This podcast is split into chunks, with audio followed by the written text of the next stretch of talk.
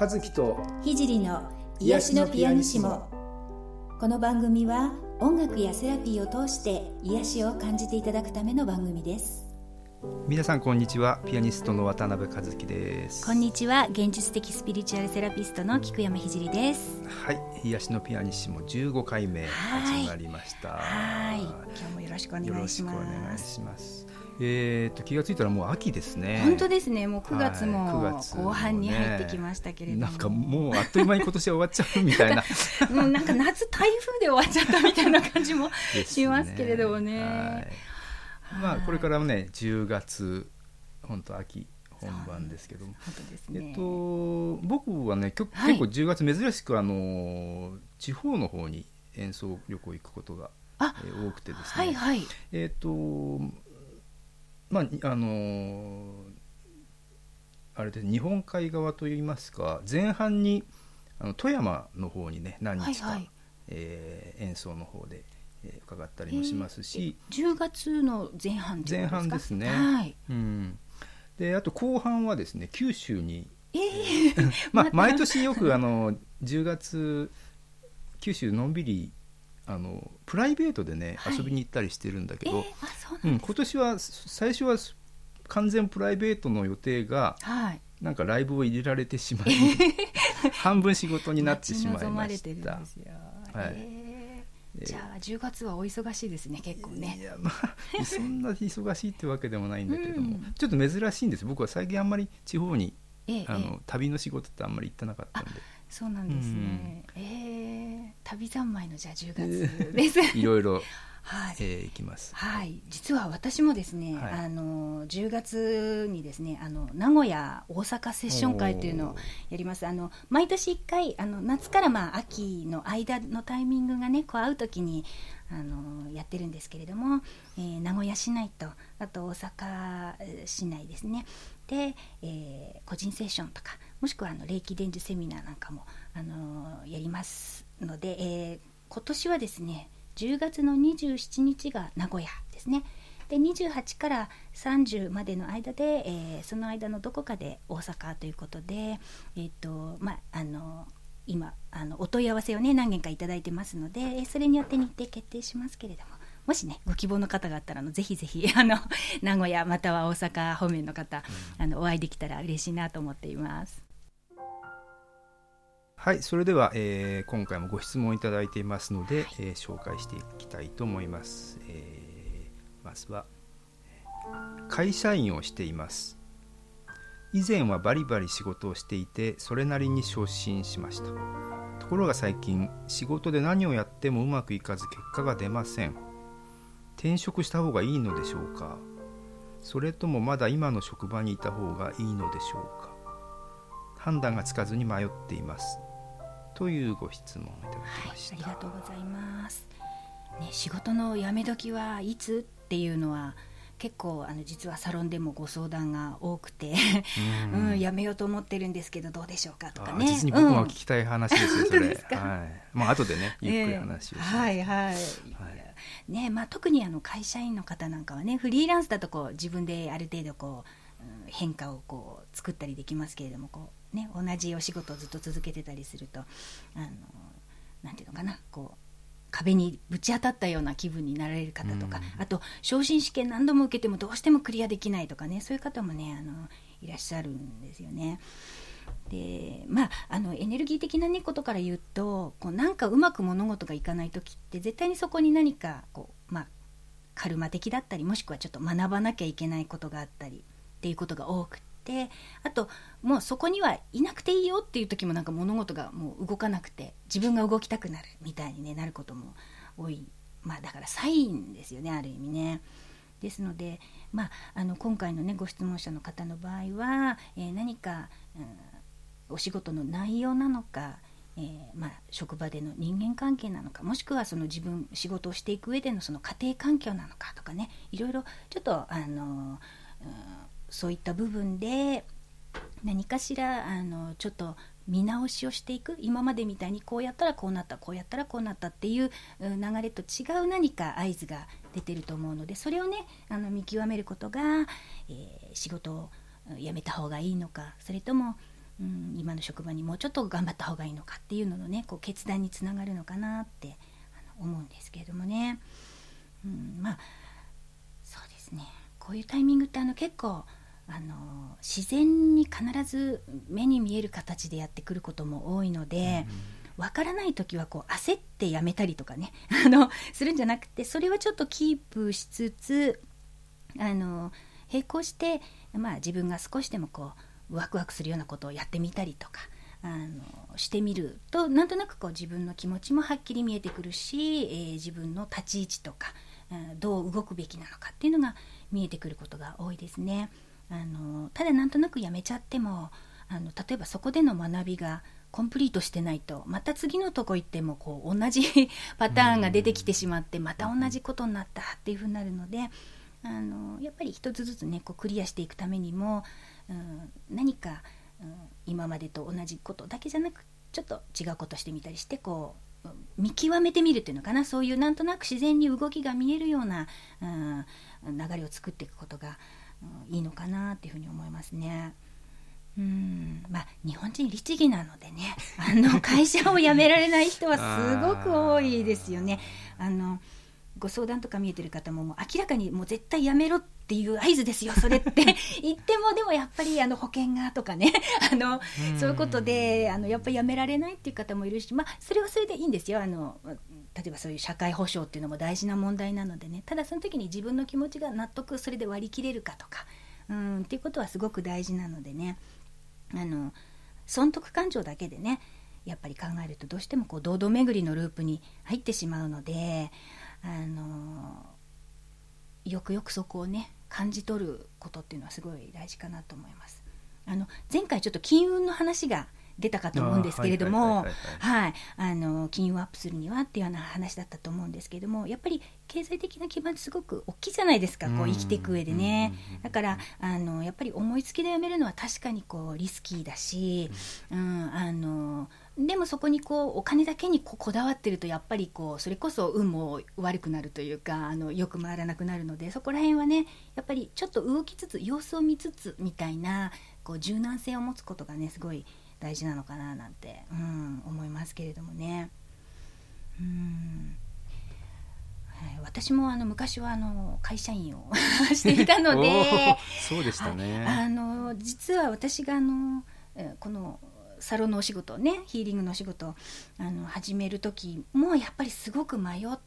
てやっぱりあの、ね、私シングルマザーで子供も、えー、当時3歳4歳だったのでなのであのやっぱり私の場合は、まあ、週末企業というか土日だけサロンをやって平日は働くっていうようなことをしてたんですけどあの結局それをしばらく続けてたらあのものすごく明確に結果が出てですねあの病気になりました。あのあの多分過労だとお医者さんはおっしゃるんですけどであの救急車で運ばれるぐらいのあの病気になってでその時に自分の中の気持ちであもう会社は辞めようってなんかこうスッとスッとこう結論が出たんですよね。うん、あの例えば選択肢で言えば会社だけやってサロンは辞めちゃうっていうこともあったと思うんですけれども、でもやっぱり自分の中で自然に自分は、うん、こういうセラピーとかに関して生きていきたいっていう気持ちがこうふっと湧いてでその後結局あの会社を辞めてサロン1本にすることにできたので、まあ、それもね病気というちょっとあのある意味最悪な あの展開かもしれませんけれどもあの自分の中でこう一つの区切りがつく事件だったのかなっていうふうにねうん、思ったりしています。まあ、あの相談者の方はね別にあの病気になるまで頑張らなくて全然いいんですよ。あの病気にならなくていいですから。う、ね、ん、でもあのちょっとねあの何か並行して他のことをちょっとやってみたりすると少し自分の気持ちはね見えてくるのかなっていうふうに思いますけれどもね。和樹さんなんかはあのずっとねピアニストでやってらっしゃるのでこういう会社を辞めるみたいな迷いはないのかななんて思ったりするんですけど。ね。え？ー、まあ僕もですねあのそう 2, 2年23年前かななんかリタイアしようかなとそろそろリタイアしようかなと思ってたんですよ。えー、あのまあなんでかって簡単に言うとですねやっぱりうんモチベーションの低下ですかね。あうん。あのまあ、あと体力の低下というのもあります、やっぱり僕ぐらいの年齢になるとですねあのこの間この間までこう弾けてたものが、うんうん。あの実際弾けなくなってるとか。えー、そんなことあるんですか、うんありますあります。もうしょっちゅうですね、うんえー。うんまあ、そんなこともあってあの、まあ、もっと大きな音楽的なモチベーションが下がってっていうことなんですけど、うん。でもこれもうなんかこの年齢までやってきてあ CD もこんだけ出して、うん。もうなんかいいのかなってもうやりきったかなっていうようなね、えーうん感じにもなってた時があるんですよね。ね。23年前かな。いやうん。ー知りませんでした、いやまあいろいろ あのいろいろミュージシャンの悩みがあるんですけどねまあまあそれである時その先生術のか先生にね、ええ。あのえまあ、何人かの方に、そのリタイアに関してどううん思うか思うかみたいな相談をしに行ったんですけど、うん。あのまあ、このその時に、まあ、この5年ぐらいの間に、うん。あの自分でねうん。あの決めるからそれに待ってればいいよみたいなうん。ことを言われてう、んうん、なんかそうなのかな。あー。って、うん。うん。自分でそういうふうに決めるように星回りがなってるからって言われて、うん今だからここで決めなくても、そのうちその自然に、自分で判断するっていうようなことを言われて、うんでまあなんていうのかな。好きなこととかね自分が本当にワクワクすることを優先して、うん仕事上ですね、はい。それ以外の仕事はちょっともう、あのー削っていくような方向にうんしていくって、まあ徐々にこうリタイアしていく方向っていうかね、まあ仕事の数を本当に自分のやりたいことだけに絞って、うん。えーまあ、その分もちろん収入は少なくなるんですけど、うんうん。あのまあ、前回ちょっとお話しした、ん。あの投資のことがあるから、はいはい。まあ、両方の演奏活動とうん。投資の方と半々ぐらいにうんうん。していってあの徐々にこう音楽の方は本当に好きなことだけうんうんうんうんやっていくっていう形にシフトしています今、あそうなんですね、うん。今変わってるとこですね。うん、だから去年ぐらいにからに比べるともうライブの方は本数はすごく少なくしてます。うん、でまああと23年でもうちょっと絞り込んでうん。いこうかなと思っているところなんですね。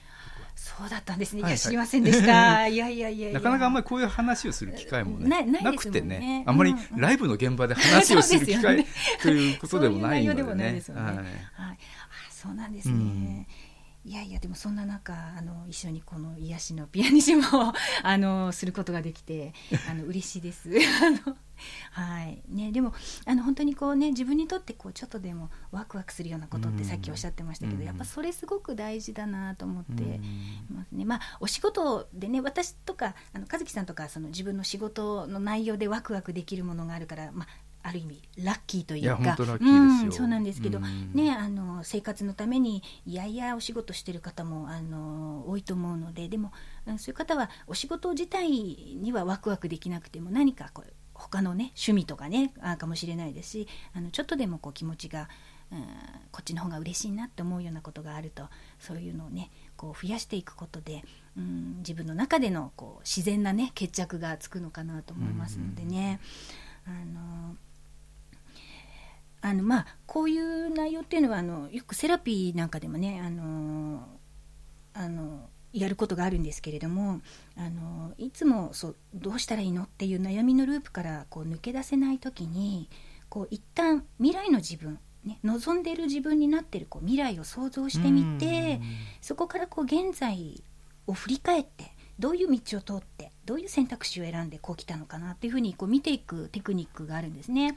であのまああのタイムラインセラピーっていうことなんですけども、まあ、今日はねそれをちょっとあの簡単にした形であの瞑想にしてあのやってみたいと思いますのであのぜひねちょっと試しにあの誘導に従ってイメージをね、えしていっていただけたらいいかなと思いますあの未来を選ぶための瞑想です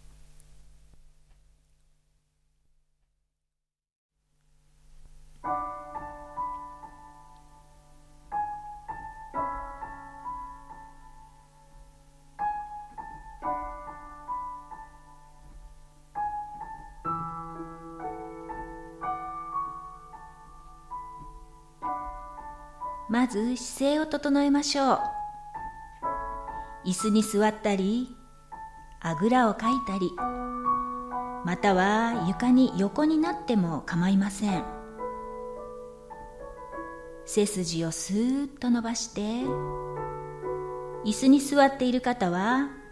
足の裏をぴったりと床につけましょう。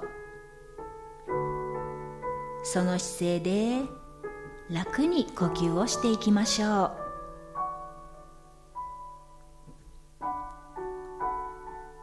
自分のペースでいつもより少しゆっくり呼吸をしましょう。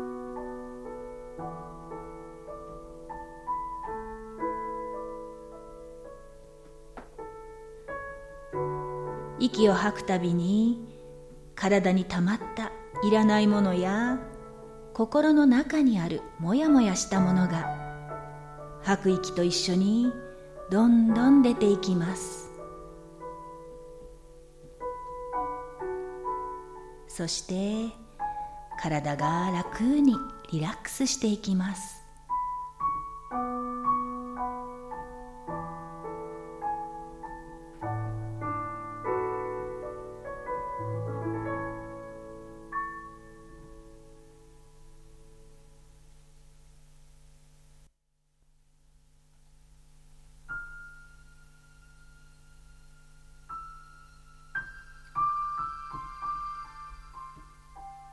なたは今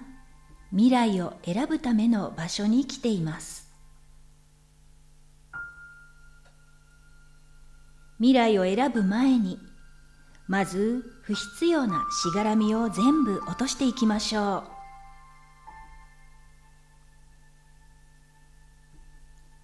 う。上の方から銀色の光がさーっと降りてきました。この銀色の光は今までのしがらみや過去の思考パターンを浄化してくれる光です。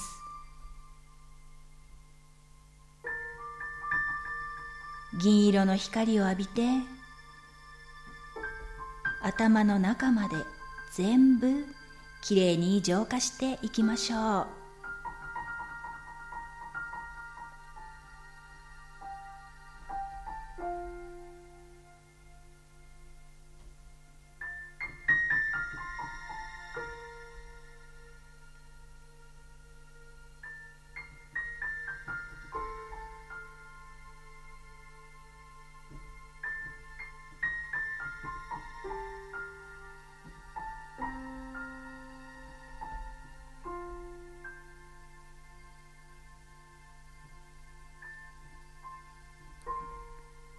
さあしがらみが全部浄化されました。次に今悩んでいる選択肢は一旦置いてその先の未来をイメージしてみましょう。あなたが一番望む未来はどんな未来でしょうか？イメージしていきましょう。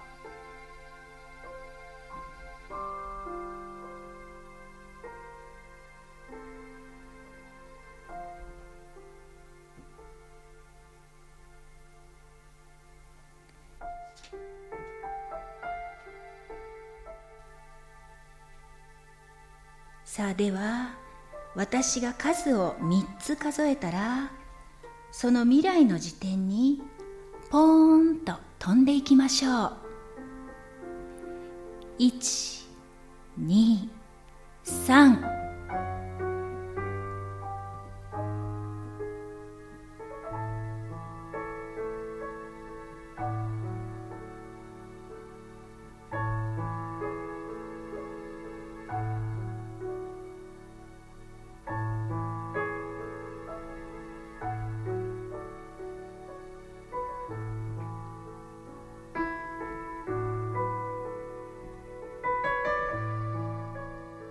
今あなたは願いが叶った未来にいます。どんな気持ちがしていますか？自分の気持ちを感じてみましょう。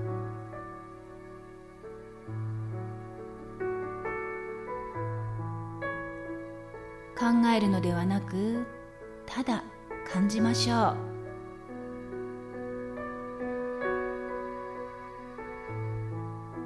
もしよくわからなかったらそれで構いません。ただ雰囲気や感覚感情を味わいましょう。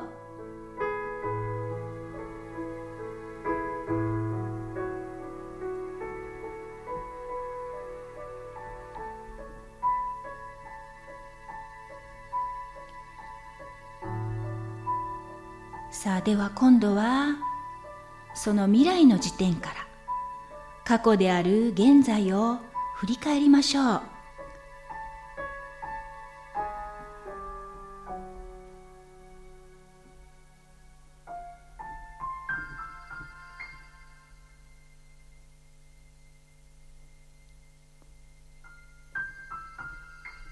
あなたはどんな選択をしてその未来にたどり着いたのでしょうか？その道のりをイメージしてみましょう。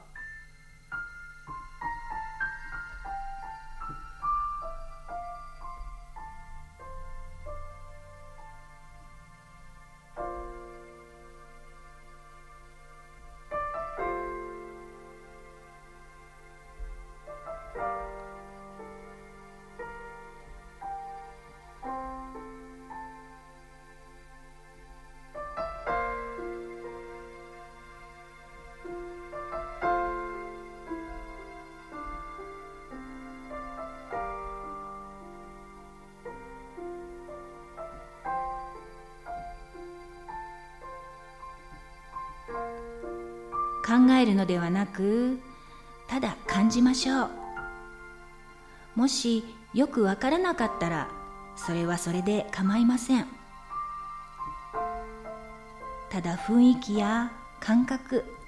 感情を味わいましょう。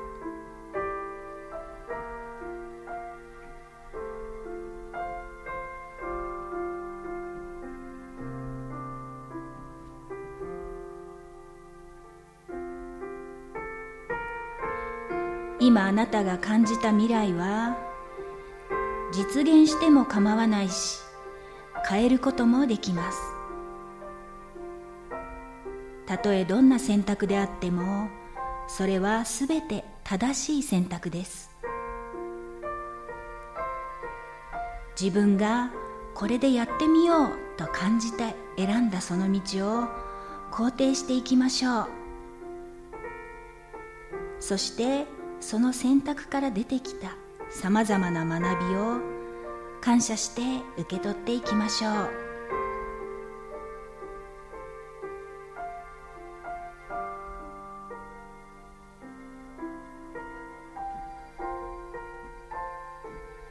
私は自分が望む自分らしい人生を歩いていきます。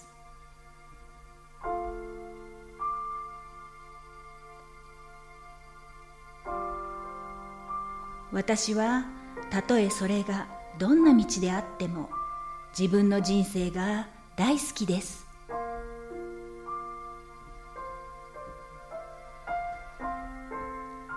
私は必要な導きを受け取り常に自分らしい正しい選択をしていきます。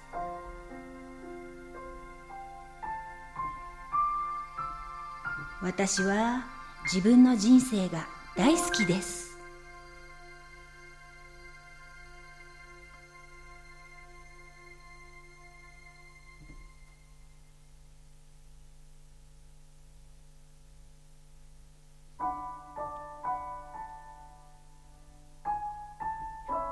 それでは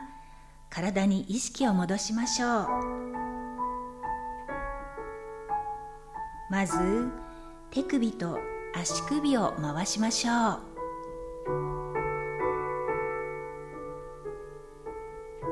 次に両手の指を組んで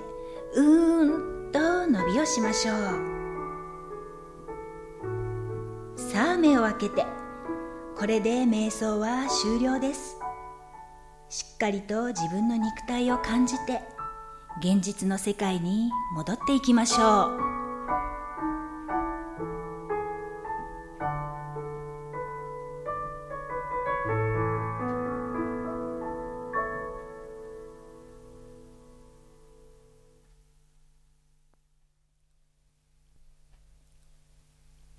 はい、えー今日の瞑想はいかがだったでしょうか？はい。今日はあの未来をね選ぶための瞑想ということで、えーちょっと一旦未来に飛んでね、えー振り返ってみるっていうことをねちょっとしてみました。あのあの上手にできたよっていう方もいればあれちょっとなんかわけわかんないうちに終わっちゃったっていう方もきっとね いらっしゃると思うんですけれどもあのこれは本当に慣れの問題なのでイメージのねあのちょっと何回かやってみてまた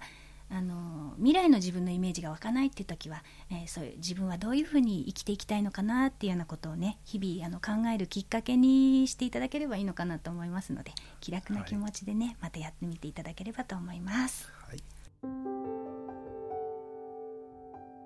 えー、とこの番組では引き続きご質問とかお悩みとか、はい感想とかお待ちしておりますので、よはい、ろしくお願いぜします。ひお寄せください。はい、えー、と次回ははい。9月27日の木曜日18時から配信になりますので、はい。えーまたそれぜひねではまた。聞いてくださ。はいい